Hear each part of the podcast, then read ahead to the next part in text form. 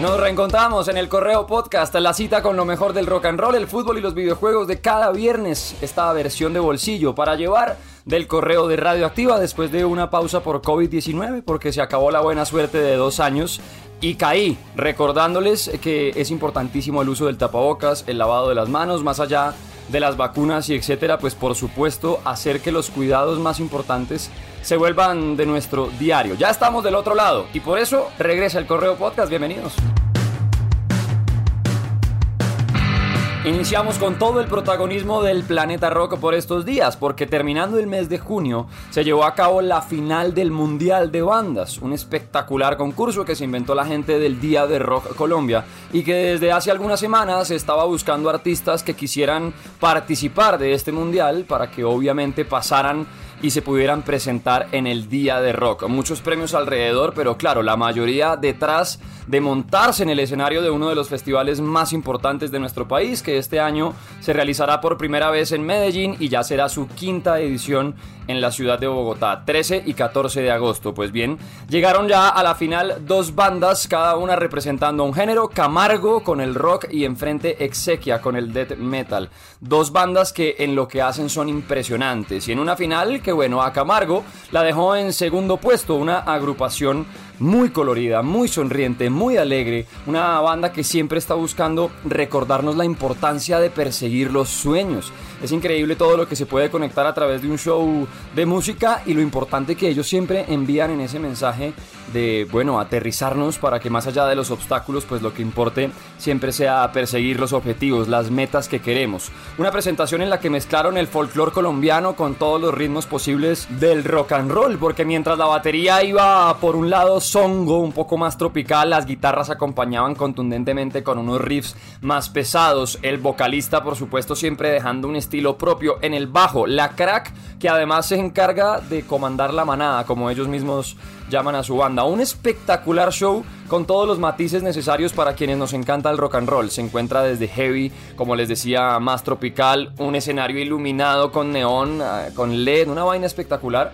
Y además máscaras, un buen escenario, un buen vestuario siempre debe ir acompañando pues cada uno de los shows y sobre todo aquellos que busquen quedarse con una medalla. Pues Camargo quedó en segundo lugar y ellos al quedar en esta posición con la medalla de plata tendrán la oportunidad de cerrar el escenario Colombia. Les recuerdo, si no sabían, les cuento, el día de rock tendrá varias tarimas, aparte del escenario principal, habrá otras, pues Camargo tendrá la responsabilidad siempre grande de cerrar un show en una de las tarimas del festival. Y enfrente estaba Exequia, una banda de death metal desde Ibagué que inició su historia en los años 90. Un par de pausas en el camino, mucho metal, muchas influencias, mucho ensayo, algunos músicos que tomaron distintos caminos, pero desde hace seis años ya tienen la alineación titular conformada y llegaron hasta la final del Mundial de Bandas para quedarse con el campeonato.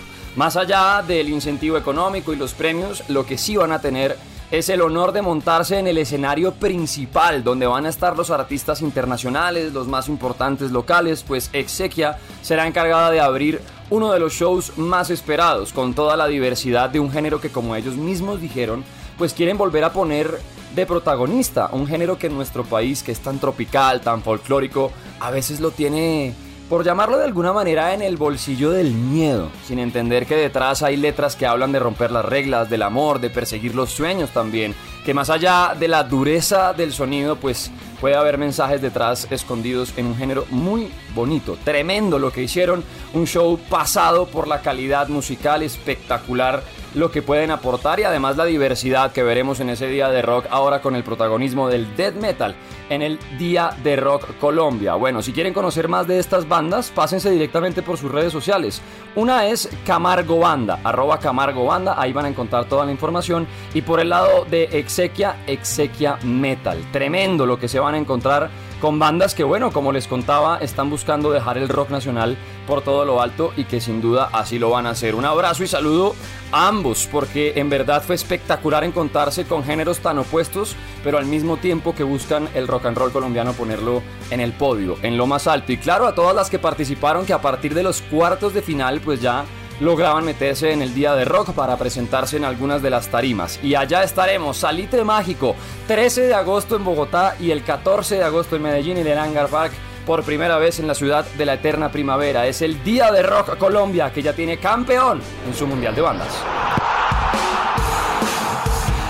Cambiamos de frente para hablar de fútbol en un año que tendremos mundial. Primera vez que en diciembre, entre natillas, buñuelos y novenas, estaremos celebrando la Copa del Mundo y por eso desde el Correo Podcast recordaremos algunas historias de esas que han pasado en el campeonato más importante del deporte rey. Por ejemplo, se cumplieron ya 16 años de aquella final que se jugó en Berlín, Alemania, el Mundial del 2006 en la que se enfrentaron Italia y Francia, para que recuerden rápidamente cuando Zidane salió expulsado por el cabezazo que le pegó en el pecho al defensor italiano Marco Materazzi, ese partido que acabó 1-1 y en los penales se coronó campeón la selección italiana. Pero antes de que se llegara a esa final, ocurre que dentro de un equipo que tenía a Andrea Pirlo, a Daniele De Rossi, a Francesco Totti, a Alessandro Del Piero, a Fabio Canavaro, pues también estaba el mítico Gianluigi Buffon ese que es tan enamorado del rock y que le gusta tanto Van Halen que a uno de sus hijos le puso David Lee Buffon en nombre de uno de los cantantes de la banda.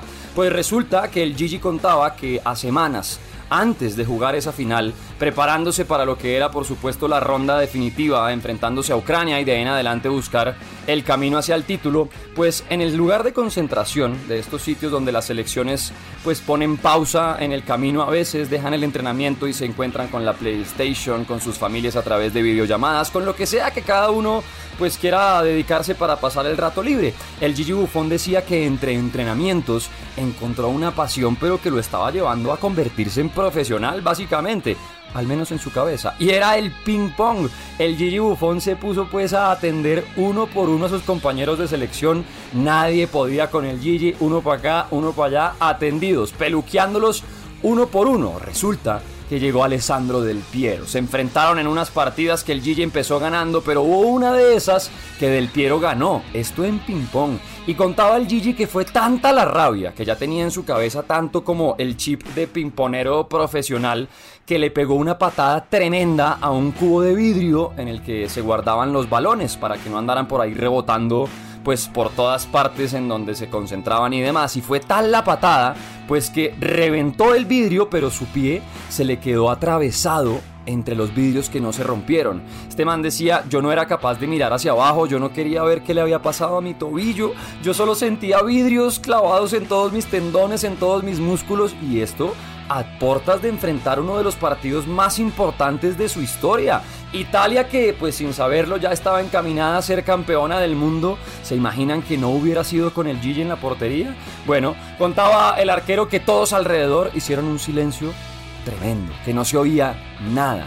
Y que ya cuando pudo reaccionar alcanzó a mover un poco el pie y decía, bueno, Aquí está, como que sí siento los reflejos, como que está bien. Al final tuvieron que llamar a un par de ayudantes del equipo técnico de la selección italiana para ayudar a remover vidrios, para que ninguno de estos fuera a generar un problema en un tendón o algo por el estilo. ¿Se alcanzan a imaginar? Solo por una rabieta en el ping-pong, el Gigi Buffon se habría podido quedar sin levantar esa Copa del Mundo. O bueno, sin al menos jugar el partido decisivo donde de hecho él fue pues obviamente como sigue siendo hasta ahora importantísimo sin importar el arco que defienda ahí siempre estará el Gigi Buffon. Historias mundialistas en el correo podcast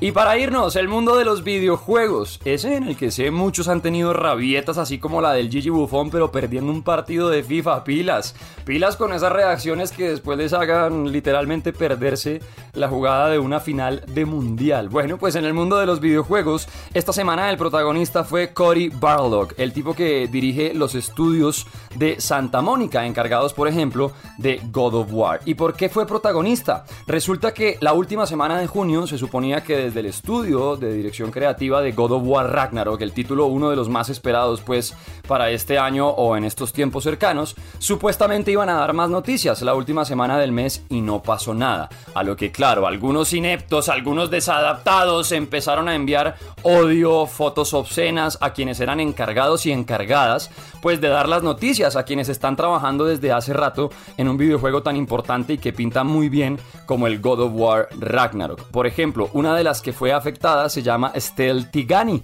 una chica que trabaja pues también dentro del estudio y por eso fue que reaccionó Cory para decir, oigan, dejen de ser así, ustedes por qué no tienen respeto por los desarrolladores de videojuegos, es que son también personas que están trabajando, usó sus redes sociales, me refiero a Cory Barlock, para defender a su compañera y en general el mundo de los videojuegos para exigir pues respeto, es que no son máquinas que estén ahí produciendo juegos y además pidiendo respeto para quienes se encargan de crear semejantes obras de arte. No lo que ha pasado con algunos títulos, el más reciente que se viene a la cabeza es Cyberpunk, un videojuego que por el afán, por cumplir con las fechas establecidas, además de explotar a los empleados que estaban trabajando en un título así, para apurar, para que los fans tuvieran pues obviamente el videojuego más rápido y ¿qué pasó? Un resultado desastroso, un videojuego que se trababa un montón, que tenía partes sin completar. Obviamente los fanáticos que estaban esperando terminaron odiando el videojuego. Hubo muchos que rompieron el CD. Todo esto hace un par de años. Pues claro,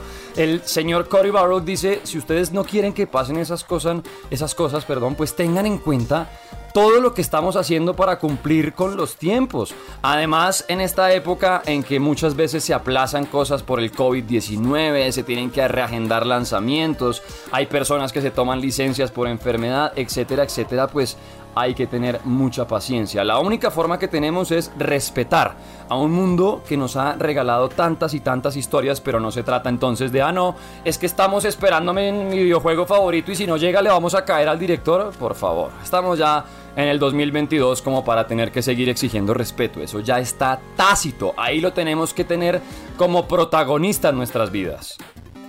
Y bueno, cerramos buzón, no sin antes recordarles que ya están claros los videojuegos gratis para quienes paguen el servicio de PlayStation Plus. Recuerden, ya hay varias opciones de PlayStation Plus que pueden encontrar en el episodio pasado. Los títulos que pueden descargarse por ahora a cero pesos. Arcade Geddon para PlayStation 4 y PlayStation 5. También está Crash Bandicoot 4, It's About Time, PlayStation 4 y PlayStation 5. Y el último, The Dark Pictures Anthology Man of Medan, solamente para PlayStation 4, un videojuego en el que nuestras decisiones afectan la historia, así que vayan a descargar y si no saben en qué servicio de PlayStation Plus meterse, escuchen el pasado episodio del Correo Podcast que ahí les dejo uno por uno desmenuzados cada uno de los nuevos o de las nuevas opciones que tienen para este servicio en Latinoamérica.